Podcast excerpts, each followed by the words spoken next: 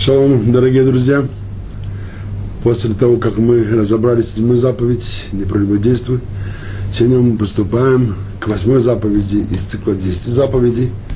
И восьмая заповедь у нас это не воруй. Запрет воровать, запрет красть. Что он включает в себя? Главным образом, самая большая, самая тяжелая кража, э, которую может человек совершить, это украсть самого человека. Взять у него свободу, продать его в рабство. И, конечно, это запрещено. Это самый тяжелый запрет в воровстве. Однако, на самом деле, можно украсть целый ряд других вещей у человека. Например, ну, понятно, что можно украсть деньги, и это, конечно, запрещено. Также в запрет входит красть имущество человека. Нельзя красть время у человека. Что значит красть время? Как можно украсть время у человека? Например, если кто-то протискивается в очередь, без очереди, нарушает очередь, то он украдет время у тех людей, которых он опередил. И это было не по праву, потому что они заняли очередь, они хотят э, дорожать своим временем, и теперь кто-то идет их опережает не по праву. Это означает, что он, у них он украл время. И даже если вы возьмете разрешение у одного человека, пожалуйста, можно я пройду перед вами, и он нам разрешает, он может разрешить за себя, но не может разрешить за тех, которые за ним. Поэтому, если следовать э, закону, то э, если человек очень спешит, и он ну, надеется, что найдет понимание у остальных людей, то он должен попросить разрешения у, все, у всех тех, которых он, он желает определить опередить. И только если он это получает, тогда он имеет право пройти. Но даже если один человек не согласен, то он уже не имеет права пройти впереди очереди. Так что это называется кража времени, и кража времени она тоже запрещена. А, запрещено красть сон. Что есть красть сон? Кто-то хочет спать, и это сейчас время для сна, и а, другой человек не дает ему возможности заснуть. Он шумит, или свет включает, или еще что-то там громко говорит, что-то сам говорит, или радио, телевизор. Это, это все, это все и называется карась сон. Причем сон это здоровье. И если вы не даете человеку спать, когда ему необходимо спать, то это значит, что украли у него здоровье. Причем кража сна имеет одну э, довольно такую особую сторону. Известно, что даже если человек кого-нибудь украл, то, в принципе, существует возможность э, вернуть кражу. Если это деньги, вернуть деньги. Если это вещь, которую украли, то вернуть саму вещь. Если вещь нет в наличии, то э, Э, вернуть хотя бы стоимость этой, этой вещи. И надо вернуть саму вещь или деньги, надо попросить прощения, потому что когда украли человека какую-нибудь вещь, то человек потерял эту вещь, потерял ценность, материальную ценность, и плюс еще он получил также и моральный ущерб, потому что ему было очень больно, он переживал за то, что он, э, у него украли сейчас какую-то вещь, которая была ему важна. И теперь э, для того, чтобы очиститься, тот, кто это сделал, тот, это своровал, чтобы очиститься от этого нарушения, необходимо сделать две вещи. Первое – вернуть украденное, либо деньги, либо вещь, либо стоимость этой вещи, а если вещи уже нет наличии. И второе – попросить прощения – Потому что если, скажем, только вернул, допустим, тихоря вернул человеку, подложил это, вернул ему его вещь, не попросил прощения, нету здесь полного очищения, потому что есть искупление э, материальной, э, материального урона. Человек вернул то, что он взял, материальную ценность, но э, нету искупления морального, моральной боли. И это искупляется только тогда, когда человек, потерпевший, он прощает за ту моральную боль, которая была ему на, на, нанесена. Поэтому для полного исправления необходимо сделать две вещи. Необходимо э, и вернуть, и попросить прощения. И вот э, сон, когда украл сон, это невозможно вернуть. Как можно, как можно оценить здоровье? Какой ценой ты оценишь это здоровье? Сколько оно стоит, это здорово, сколько стоит это минута сна, или, или, или, или час сна, и сколько это стоит, невозможно это оценить. Поэтому даже когда человек, когда человек хочет раскаяться, хочет исправить содеянное, в случае э, кражи сна это, это оказывается невозможно. Поэтому надо быть предельно осторожным, э, чтобы никому не мешать, когда человек хочет спать. Теперь э, нельзя красть доверие людей. Скажем, если доверился тебе какой-то вещи, он не разбирается в чем-то, и он полагается на тебя, что ты ему дашь правильный совет, ему дашь правильно укажешь ему путь, и ты его вводишь в заблуждение. Ты воруешь его доверие. Как это тоже можно вернуть, если человек тоже он потерял какой-то ущерб из этого? Потом это не, не, не, не, не просто, это не просто, чтобы потом после этого вернуть тот ущерб, когда человека ввели заблуждение. Также нельзя красть информацию.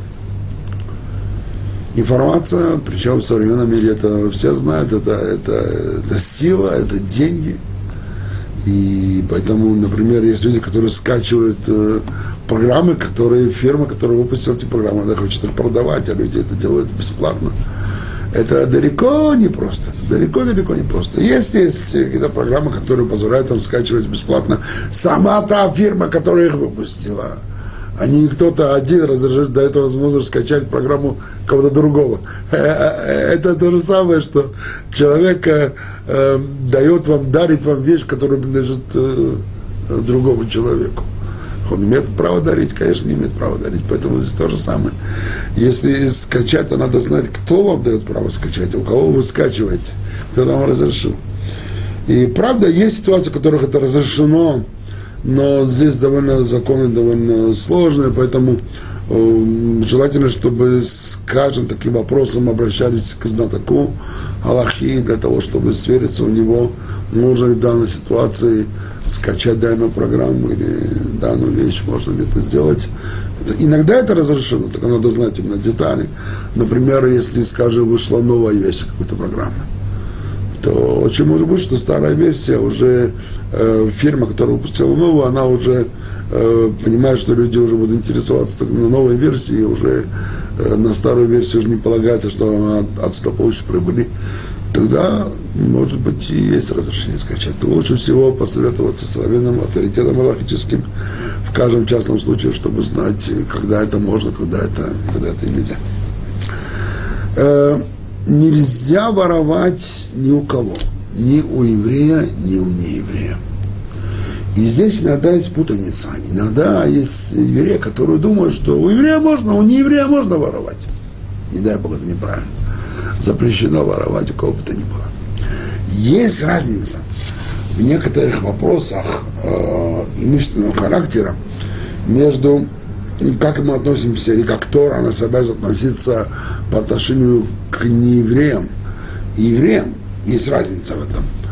Но эта разница не включает воровство. Воровать ни в коем случае нельзя. В чем есть разница? Ну, приведем пару примеров. Например, если мы одалживаем, одалживаем деньги, на какое-то время одалживаем человеку деньги, то нам запрещено брать проценты этих денег у евреев. В том случае, если эти деньги были ему даны для, для личных нужд, для семейных нужд, а не для бизнеса, потому что если эти деньги дали бы ему для бизнеса, тогда есть возможность э, при исполнении определенных условий, соглашения, это риска, который называется, то можно с этих денег прибыли брать проценты при определенных условиях. Но если это деньги нужны человеку, потому что нуждается, ему тяжело, ему не на что жить, тогда с этого запрещено брать проценты. У еврея. У нееврея нужно брать проценты. Можно брать проценты. Э, почему так? Почему так? Одно из объяснений говорит так, что поскольку законы, которые существуют среди неевреев, э, они включают взимание процентов, когда дают деньги взаймы, и таковы законы, такими законами не евреи общаются между собой, и такими законами не евреи общаются с нами, с евреями, то Тора нас не обязала по отношению к ним быть быть более праведными, чем они с нами. То есть, как они к нам относятся в материальных вопросах, так же и мы с ними. Они у нас берут проценты, мы тоже у них возьмем проценты. По отношению к евреям, здесь уже указание, указание другого порядка. Не по отношению к а вот превзойди свои желания, заработать деньги на деньгами и, и не, бери, не бери с него проценты. Э, вторая сфера, в которых есть разница в материальных вещах с, э, э, между евреями и неевреями, это возвращение пропажи. Если, например, человек нашел пропажу, то, в принципе, человек потерял что-то, а другой нашел, пожалуйста, возьми себе и пользуйся. Так обычно люди ведут себя. Нашел, взял, использовал. Э, здесь тоже Тора говорит, что если это пропажа, принадлежащая еврею, обязан вернуть. Если пропажа, принадлежащая не еврею, в принципе, ты не обязан вернуть. Почему? Потому что они тоже не возвращают. У них нет такого закона возвращать пропажи. Есть отдельные люди, которые это, может быть, делают, да, но это, это уже в личном порядке, нет такого общественного закона. Потому Тора что тоже не дала такую общественную норму возвращать пропажи не евреям. Но в то же время есть очень ценное и важное указание, что несмотря на то, что это не обязаны, но есть смысл все-таки возвращать. Почему? Потому что когда не евреи увидят, что евреи возвращают пропажи, тем самым освещается имя Всевышнего. Вот Всевышний дал евреям такое святое учение, что они даже другим народам, даже чужакам, они возвращают пропажи. Какой-то святой народ, какой же святой Бог дал им это учение. И вот во имя освящения именем Всевышнего есть такие наставления возвращать им пропажи. И в Талмуде приводится целый ряд рассказов о том, как э, мудрецы, праведники возвращали пропажи неевреям для того, чтобы осветить имя Бога, для того, чтобы осветить Тору и, и дать людям почувствовать, какой великий народ, да еврейский народ. Хотя Э, если человек будет пользоваться только, идти только по букве закона, он может сказать, что он не хочет это выполнять, и он не обязан тогда возвращать э, пропаж. В любом случае, эта разница не включает воровство. Воровать имущество или деньги у нееврея это ни в коем случае нельзя. Или, скажем, если не еврей у вас работает рабочим, вы не имеете права задерживать ему зарплату если вы работодатель, не еврею, не не еврею, должно платить вовремя, ни в коем случае нельзя это делать. Э, э, Все, что касается присвоения чужого имущества, когда это не по праву, это запрещено. Теперь, если э, поймали вора, вот люди видели, что вот такой человек своровал, они свидетельствуют об этом, поймали вора. Что тогда?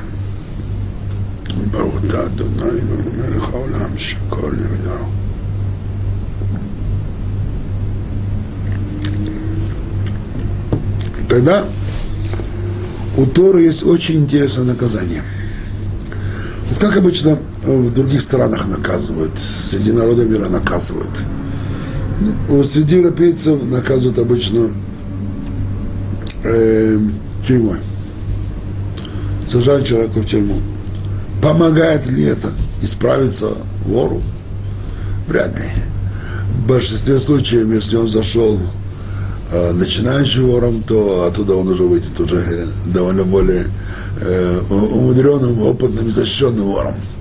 Обычно это уни, э, тюрьма это университет для, для, преступ, для преступников.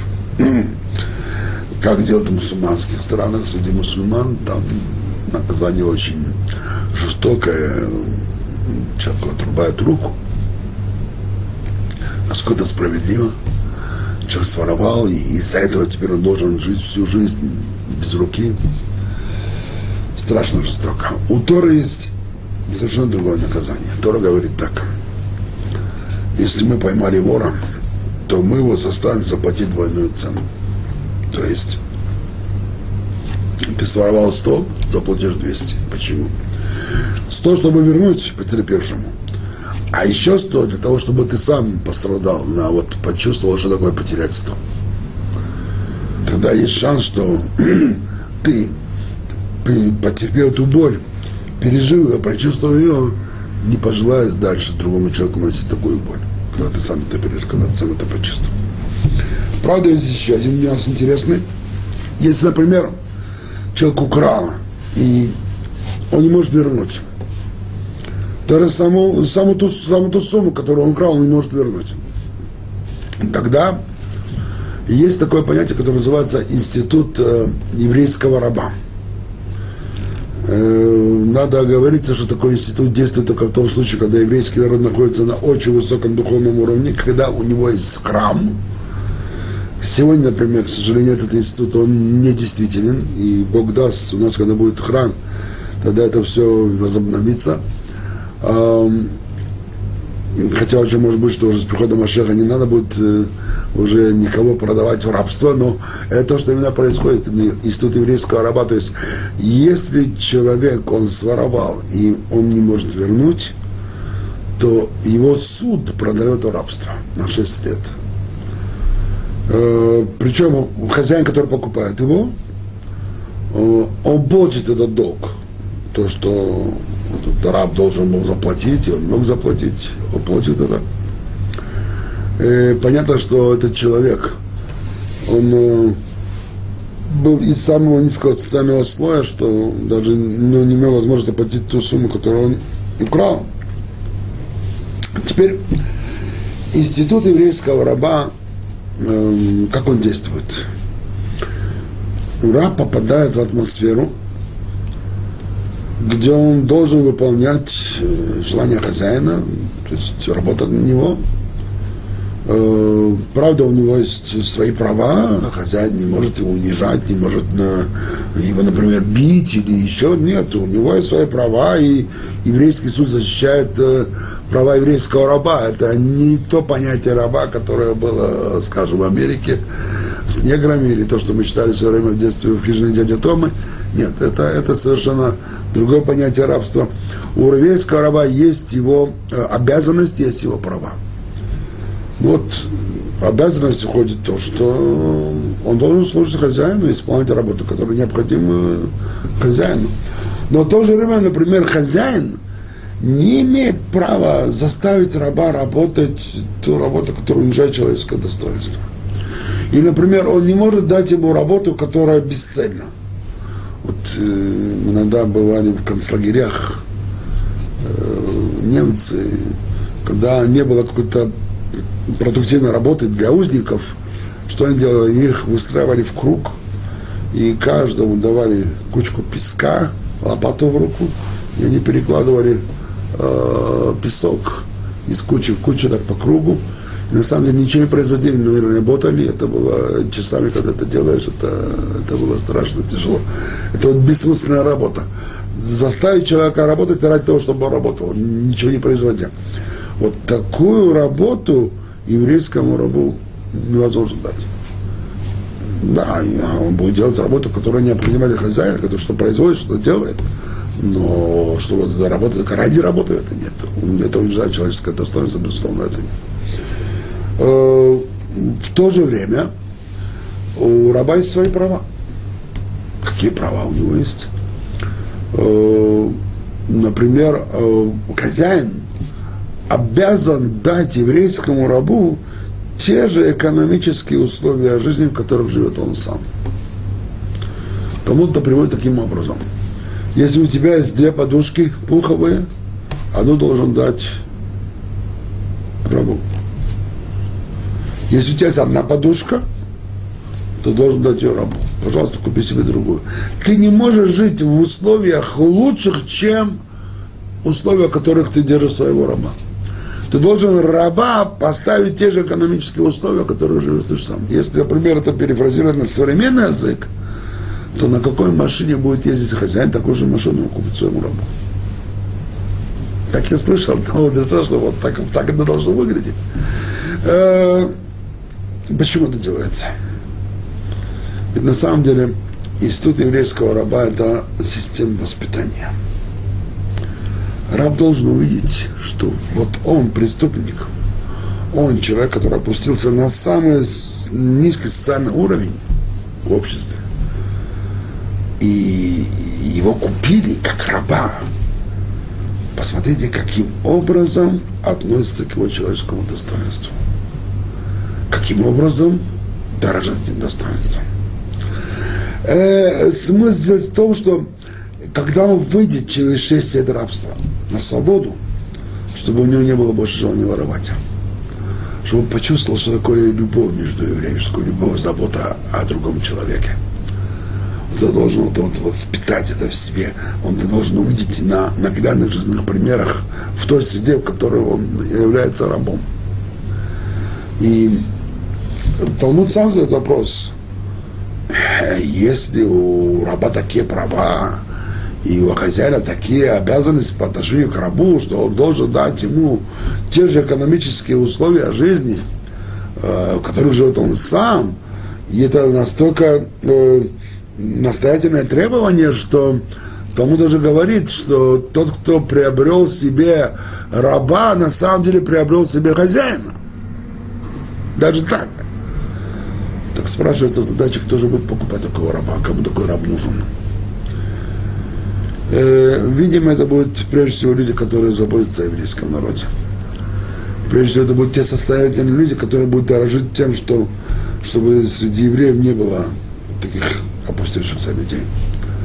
Это люди, которые э, э, им важно, дорого воспитание евреев. И важно, чтобы еврейский народ, он стал лучше. И вот такие люди будут покупать рабов. Есть еще одно указание для раба, то есть указание, касающееся хозяина по отношению к рабу. Когда завершается 6 лет рабства, теперь раб возвращается на свободу. Но когда он был рабом, его хозяин содержал экономически, материально он содержал полностью, но у него никакого накопления имущества не происходило – Теперь, если вы его бросаете на волю судьбы, без копейки денег в кармане, то как он сможет встать на ноги, как он сможет прожить? И не, не, не вынуждаете ли вы его снова идти воровать? Чтобы этого не произошло, есть особая митцва, которая называется митцва маанак, как бы митцва дать дар, подарок рабу. Этот подарок э, обычно исчисляется э, годовой среднегодовой зарплаты в том месте, там, где эти люди живут, с тем, чтобы этот раб, он мог теперь э, построить свою экономическую жизнь, встать на ноги, и чтобы его жизнь снова не вынудила вернуться к своему э, прежнему занятию. Есть еще продолжение этой истории, есть возможность у раба э, остаться рабом даже дальше, до ближайшего юбилейного года, 50-го года – и в том случае, если он настолько полюбил своего хозяина, это ему пригодилось этот образ жизни, что он хочет остаться там. Но мы сейчас не будем ходить в эти подробности, это уже тема для отдельной беседы, почему это так и как это происходит, и детали. Пока что нам было важно отметить, что если человека поймали э, уличили в воровстве, свидетелей, и он не может заплатить даже то, что он своровал, мы уже не говорим сейчас о двойной, двойной плате, тогда его продают в рабство с тем, чтобы помочь ему стать на ноги, исправиться и стать, обрести снова человеческое лицо. Эм, есть интересное э, указание такого порядка. Э, приходит еврей в суд и просит судей вызвать двух других евреев в суд. Равана и Шимона. И вот суде он обращается и говорит, смотрите, Раван и Шимон, вы соседи. Некоторое время тому назад, может быть, это было несколько лет тому назад, я зашел к одному из вас в дом и украл какую-то вещь или деньги. Сумму, скажем, скажем, 100 шекелей. Но я не помню кому. Вот я теперь хочу раскаяться, вот я говорю о своей содеянном поступке. Я хочу вернуть. Но я не знаю, как это сделать, сделать правильно. Я знаю, что я взял 100 шекелей, но я не помню, у кого я взял. У Рувена, у тебя, либо Шимон, у тебя, вы соседи, вы рядом живете. Я его не помню. Пожалуйста, дорогие судьи, вот как мне быть? Э, такое дело разбирается таким образом – что в этой ситуации, поскольку человек признается сам, то тогда нету наказания двойной платы, потому что если человек признается сам, то он должен заплатить только то, что он взял. Нет наказания, наказания, только в том случае, если у свидетелей увидели они, они увидели, что человек украл. Когда он признается сам, нет наказания. Он только должен вернуть то, что он взял. И, но теперь кому он должен вернуть, непонятно. Тогда судьи говорят так, логически, поскольку ты сомневаешься, это был Равон или Шимон, у кого ты взял эти деньги, то верни по 50. Мы тебя больше не можем обязать вернуть. Но знай, что мы живем в этом мире временно, и мы все уйдем в лучший мир, и мы там предстанем перед высшим судом. Э, на небесном суде знают, у кого ты взял эти деньги. У Рувена взял, у Шимона, не знаю конкретно, допустим, взял у Рувена. Так э, когда ты предстанешь перед высшим судом, ты скажешь, да, вот я уже украл, я же вернул это 100, но тебе, э, к тебе будет предъявлена претензия. Ты украл 100, и ты вернул 100, но ты украл 100 у Реувена, а сколько ты ему вернул? Только 50 опа, значит, ты не исправил до конца содеянное. Вот чтобы этого не произошло, то мы тебе рекомендуем, говорит ему судья, вернуть каждому по 100.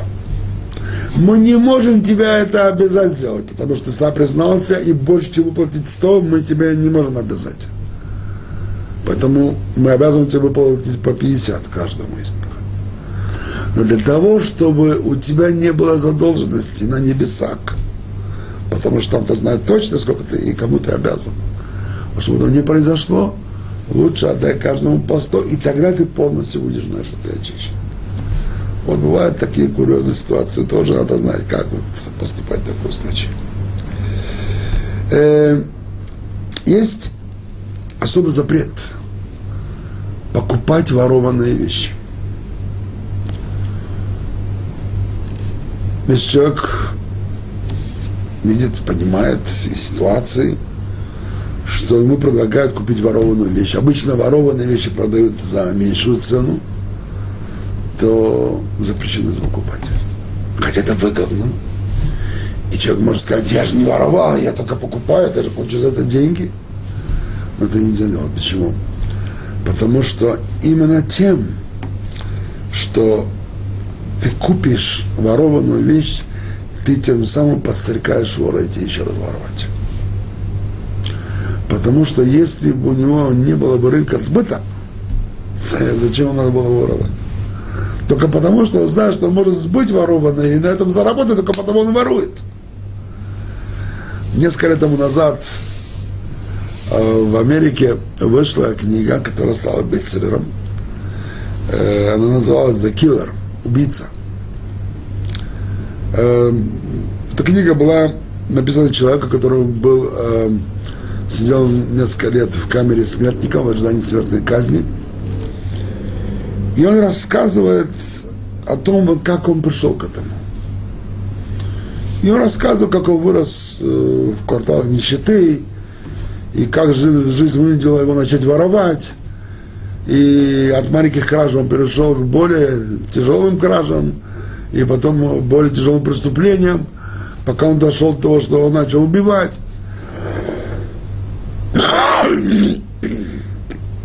И так он последовательно излагает свои героические похождения. И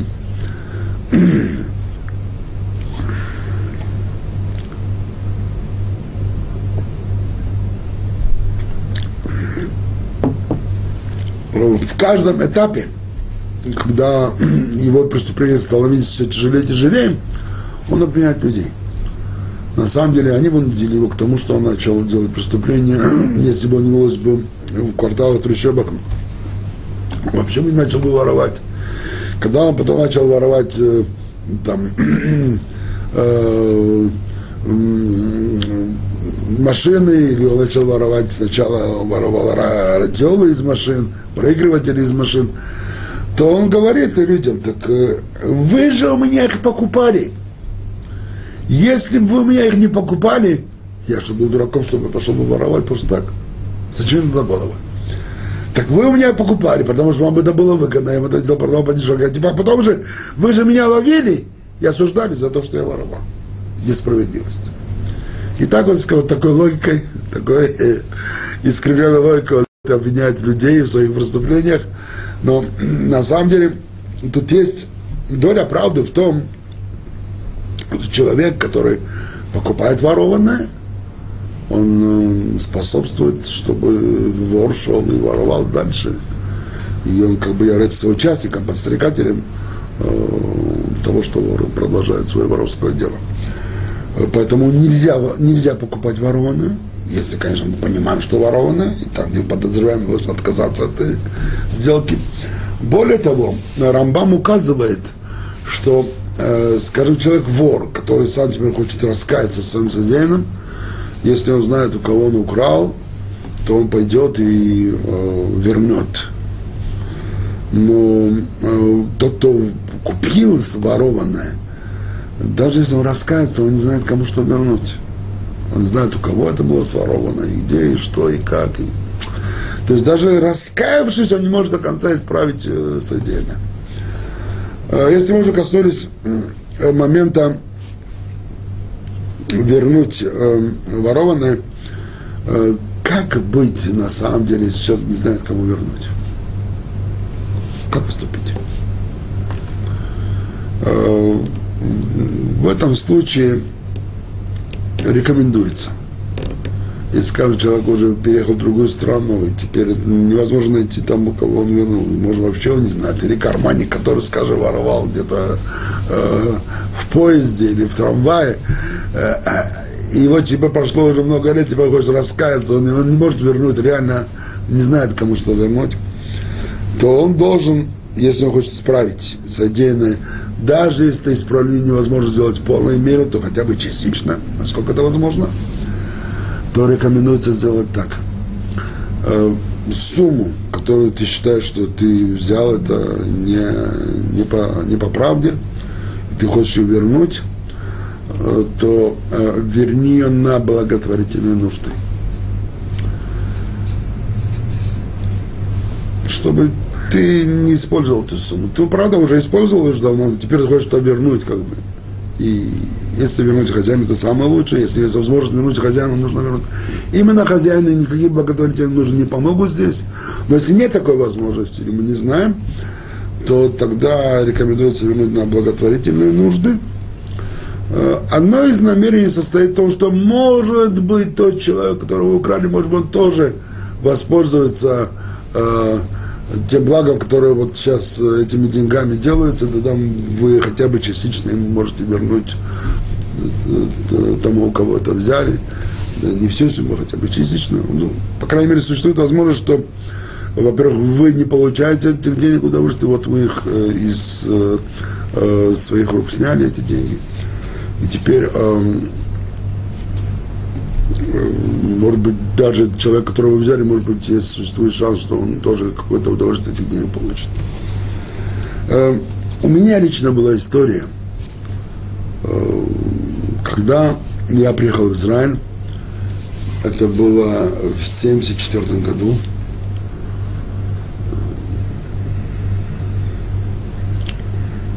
тридцать шесть лет тому назад, уже сказать, 37 лет тому назад – и я был тогда студентом, э, мне было 18 лет. Я сначала учил язык в Кибуце, в Зотьяме, это около Кесарии, недалеко от Хедеры. Потом я поступил на подготовительные курсы при Хайском технионе. И потом я поступил в школу младших инженеров там при Хайском технионе. Э, и, ну, студенческая жизнь, она нигде нелегкая. Стипендия, которую мы получали, нам платил Сахнут, она была очень важна, но через две недели от нее уже ни копейки не оставалось, надо было что подработать. И вот излюбленная подработка студентов, это было, э, это были сторожевые работы. То, что называлось нас шмировать, от слова шмира, шмор, сторожить, охранять. Мы работали сторожами, охранниками разных объектов – Э, и иногда удалось нам ночью поспать, и тогда мы могли утром ходить слушать лекции, даже когда получалась возможность совмещения э, учебы с небольшой подработкой. И вот э, как-то я попал на э, сторожить строительный объект в недалеко от Хайфы, в Кирят Ата. Этот строительный объект принадлежал детской фирме Солел Боне. Это известная, известная строительная компания в Израиле. Эм, и вот там была сторожевая будка, можно было спокойно, спокойно там посидеть. Эм, была же кроватка, можно было, было полежать. И не всегда это, такая возможность представлялась, надо, надо было находиться под открытым небом всю ночь. А тут как раз было все как-то устроено. Но самое-самое важное было то, что там был телефон. И к тому времени я приехал в Израиль один. Я не общался с своими родными уже полтора года. Они приехали еще через, через полгода после этого. И мне предоставилась возможность позвонить матери. Я позвонил домой, в Союз. Э, для мамы это был большой сюрприз.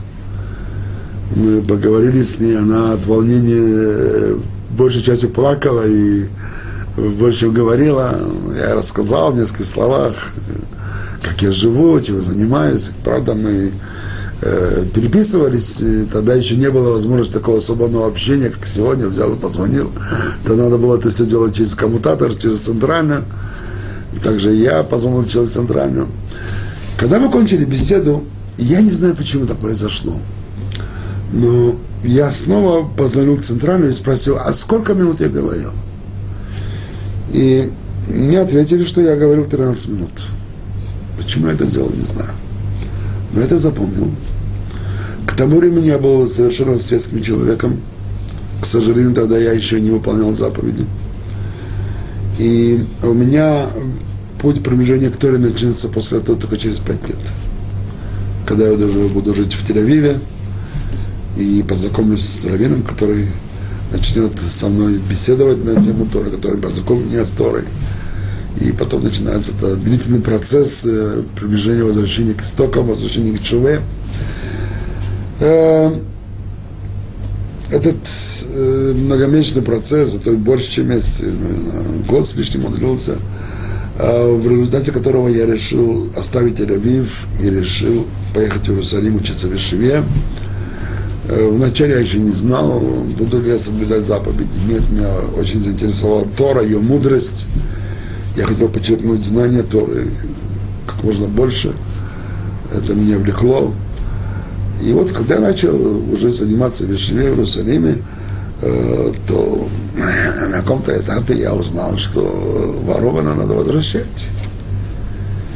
Я вспомнил, что да, вот я воровал телефонный звонок, это надо вернуть. Я решил пойти в филиал этой фирмы Солодбона в Иерусалиме. Э, мне было очень неудобно рассказывать секретарше о том, что я вот пять лет тому назад когда был студентом в Хайфе, я своровал телефонный звонок, телефонный разговор, и я хочу это вернуть. Она сказала, не поняла вообще, что я не хочу.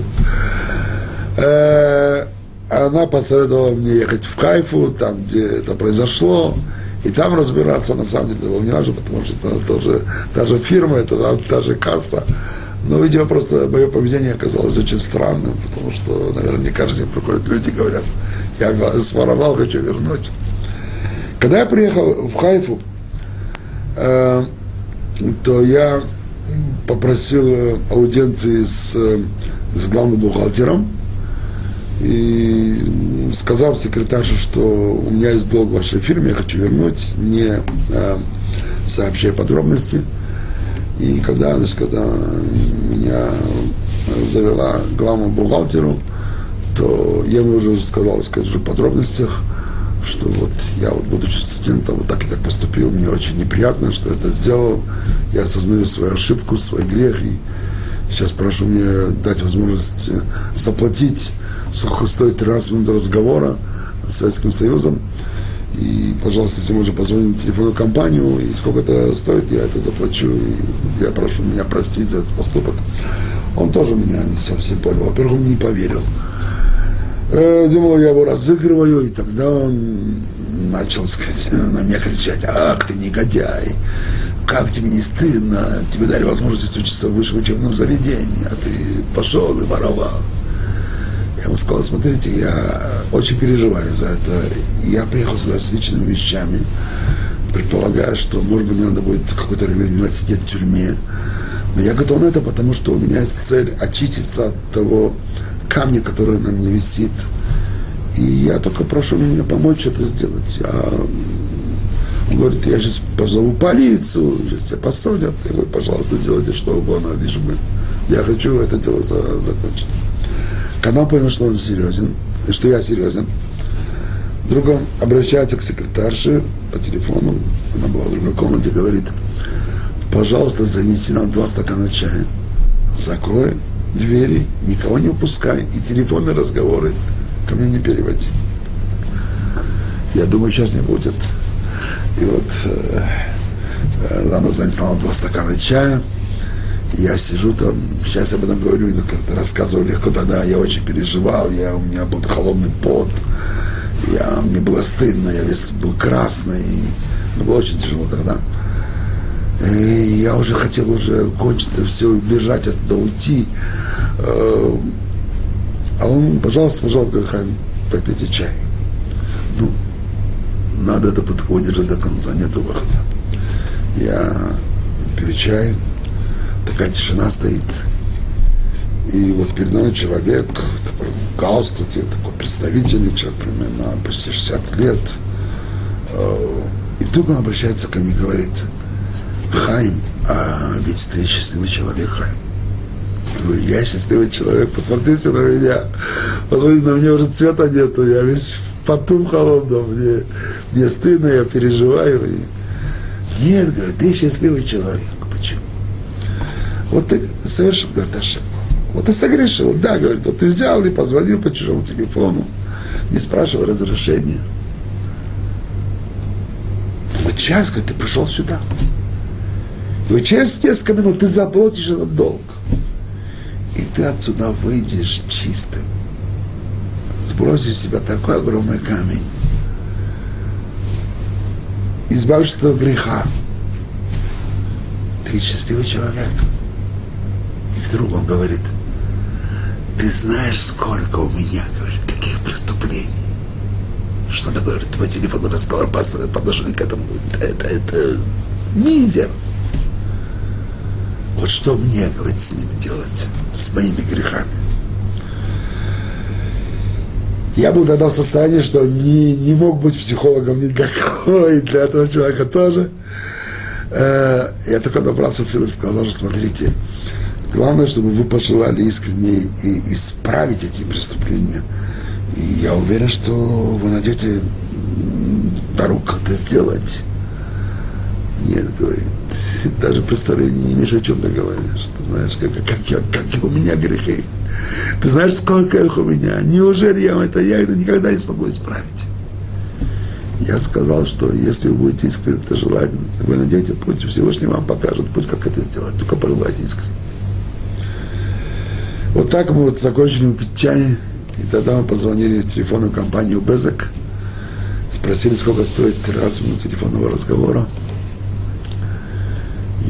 Я эту сумму положил на стол. Кстати, он не хотел брать. Он говорит, не надо, говорит, платить. Я говорю, ни в коем случае. Я пришел для того, чтобы уйти отсюда не заплатить. Я пришел для того, чтобы... Он говорит, я прощаю. Нет, я не хочу, чтобы меня прощали. Я хочу, чтобы заплатили. Я знаю. Вы не имеете права прощать мне то, что не вам принадлежит. Это принадлежит не ваши деньги, это вашей компании деньги. Вы должны это взять. Хорошо, тогда он взял эти деньги, написал мне квитанцию о приеме этих денег, я ушел. На самом деле, на самом деле это было огромное облегчение. Почему я рассказываю? Это может быть, не так уж приятно рассказывать о своих грехах. Но я рассказываю, потому что мы выросли в обществе, где взять чужое, ну, сказать, что было разрешено, может быть, не так, но это было почти разрешено. Брать казенное имущество, это, конечно, сказать, на это закрывали глаза и смотрели на это сквозь пальцы. И можно исправить. Каждый, кто знает о себе, что что-то подобное делал, что подобно присваивал чужое имущество, если будет прилагать искренние усилия, чтобы это исправить, он найдет как это исправить. Я желаю, чтобы вы это исправили. Скажем еще несколько замечаний э, в связи э, с нашей темой –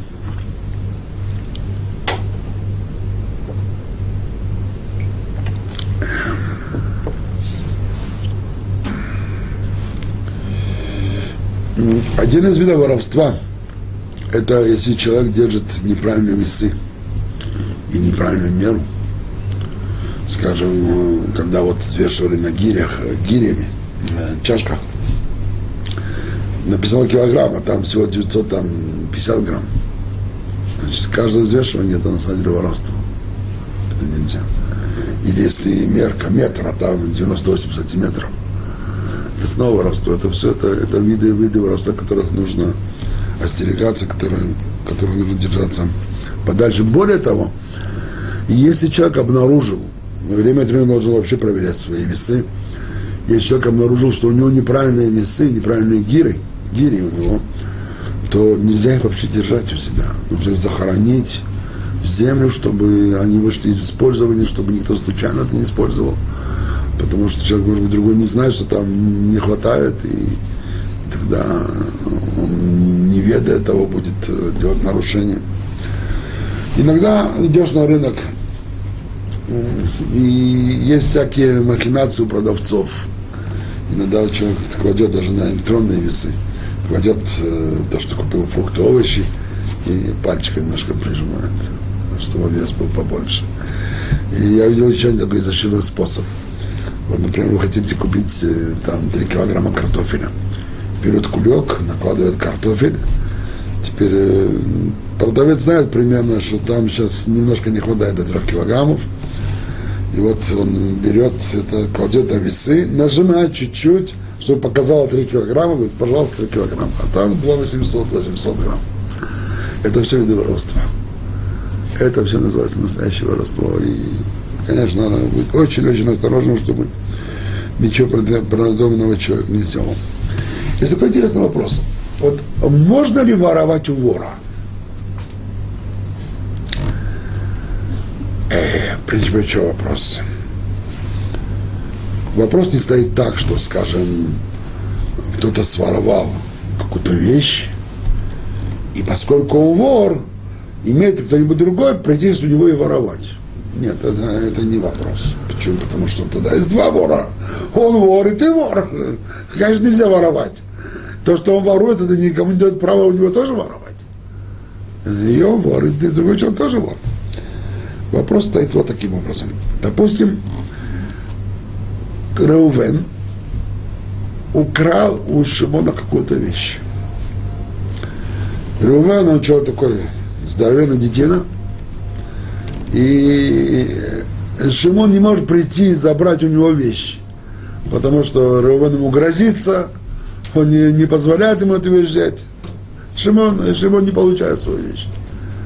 Нет справедливости. Идти его в суд тащить, он боится, потому что Реувен грозится, там набьет ему хорошенько, у него зубы посыпятся. Тогда Шимон думает так, а вот если я зайду и свою вещь тихонечко возьму, чтобы его не заметил. Я сворую, сворую свою же собственную вещь. Имею ли я это право?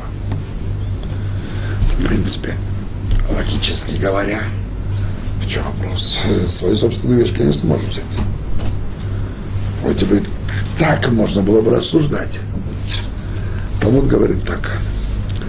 На самом деле, э, человек, который, который так поступает, то есть он ворует свою же вещь, потому что он не может забрать это справедливым образом, потому что э, э, Рувен, который у него своровал, украл эту вещь, так он, э, он э, человек, э, э, преступник, разгильдяй, бандит, нельзя, он, он не дает. И теперь Шимон ставит вопрос, может он своровать у него втихаря эту вещь. В принципе, пожалуйста, и, же собственная вещь, конечно, можешь взять. Талмуд не рекомендует делать, не рекомендует. Он говорит, потуровала сумму. То есть, э, в принципе, тебя нельзя обвинить, потому что ты взял свою собственную вещь, которая тебе принадлежит. Но поскольку ты это сделал путем воровства, то тем самым, само то, что запланировал это воровство, то, что сказать, у тебя там ухитрился, это все сделал, ты в себе тем самым выработаешь э, способности воровства. Ты в себе выработаешь эти э, навыки воровства. И тогда очень может быть, что они в тебе проявятся, и там, где это уже никакого оправдания, оправдания не может иметь. Поэтому лучше этого не делать.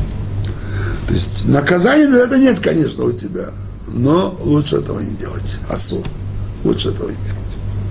Чтобы себя не испортить, чтобы себе не навредить. По отношению к нему, конечно, это справедливо. Он по отношению к самому себе это будет несправедливо, потому что потом это может проявиться там, где это нельзя, чтобы это проявилось. Э, надо обратить внимание еще на такой момент. Здесь такой запрет называется «онаа». Шкона, он это как бы обман. Вот бывает на рынке – когда начинается сезон клубники, идешь, смотришь на прилавке, это же такая клубническая большая, большая, большая. О, пожалуйста, здесь один килограмм. Тебе взвешивают килограмм, дают кулечки, ты приходишь домой, помыл, почистил, все, как надо, и тебе хочется покушать. Ты смотришь, ой, всего там две-три штучки большие, остались такие маленькие. Почему это так? Потому что продавец он положил сверху большие, а внизу у него маленькие. То есть он создал ложное впечатление. Он создал впечатление, что как будто бы все кубики у него большие, и тем самым он привлек нас, как э, клиента, и он ввел нас в заблуждение. Это нельзя делать. Человек должен знать, что ты ему продаешь. Например, и скажем, когда поддержанную вещь человек продает – это почистить до блеска, будет выглядеть как, как новое. Закон обязывает сообщить потенциальному покупателю, что эта вещь как новая, но она подержана, она ношенная. То есть, пожалуйста, ты можешь ее привести в нормальном порядке, в нормальном, в нормальном состоянии, чтобы она была хорошая вещь, чтобы ты заполучил до, достойную цену, это ты имеешь право, но только не вводить человека в заблуждение чтобы он подумал, что было новое. Нет. Поскольку это поддержано, ты не имеешь права сделать так, чтобы было что новое. Как новое, да, но не новое. Это да. Теперь. Так, бывает проблема еще с продажей машины, например. Человек продает машину. У машины какие-то дефекты определенные. Многие делают так, вот э, потенциальный покупатель, значит, он то, что увидит сам дефекты, пожалуйста, увидит, то, что он не увидит, это его проблемы. Главное, чтобы он купил, заплатил. Потом он уже с претензиями, уже никто не выслушал его претензий. Это уже твоя проблема. По закону это не совсем так. Потому что мы не имеем права выводить заблуждение. Надо сказать, смотри, у моей машины такие дефекты, вот такие, такие, такие дефекты. Она стоит столько-то. Хочешь заплати, не хочешь заплати. Это уже вопрос э, э, рыночных отношений, э, спроса предложений. Кому что выгодно – но только не вводить заблуждений. Или когда, например, человек покупает квартиру или снимает квартиру, вроде бы входишь, вроде бы все нормально, осматриваешь, все хорошо, вроде. Если когда уже снял квартиру, начинаешь там жить, э, вдруг там или там что-то э, кран не работает, или там свет испорчен, или еще канализация там что-то течет, еще что-нибудь, и тогда приходишь э, с претензией к хозяину, и он говорит, извини, дорогой, ты разве не видел, что ты брал? Почему ты не порвал? Это твои проблемы. Снова, это все нельзя, это все, э, это все нарушение, которое совершает хозяин. Ты должен человеку сказать, вот то, что я тебе хочу продать, такой-то такой дефект, такие-то неполадки, стоит столько-то, пожалуйста, тебе выгодно, бери, невыгодно, не бери но не вводить людей в заблуждение тоже часть воровства, это тоже один из оттенков воровства. Эх, хочу завершить нашу беседу, дорогие друзья, одним ценным указанием, которое в свое время получил от нашего святого учителя, Раба Ицака Зильберан, Зехар Садик Левраха, который мне как-то сказал, я помню. Хайм, есть одна вещь, которую можно воровать. И нужно воровать, как можно больше нужно воровать. Я говорю, Рабысак, что? Что можно воровать? Это воровать у себя время, чтобы учить Тору. Потому что если у себя не своруешь время, чтобы учить Тору, жизнь может закрутить так, дела могут закрутить так, что человек не найдет у себя время, чтобы учить Тору. Поэтому нужно взять у себя и своровать время, чтобы учить Тору. И так, минута за минутой, час за часом. Вот это единственное воровство, которое, воровство, которое разрешено. Вот, дорогие друзья, я вам желаю, чтобы никакого другого воровства никто из нас не совершал. Чтобы это было нашим единственным воровством. Чтобы мы воровали у себя побольше времени, чтобы учить Тору. Большое спасибо за ваше внимание. Желаю всего наилучшего. До свидания. Шалом.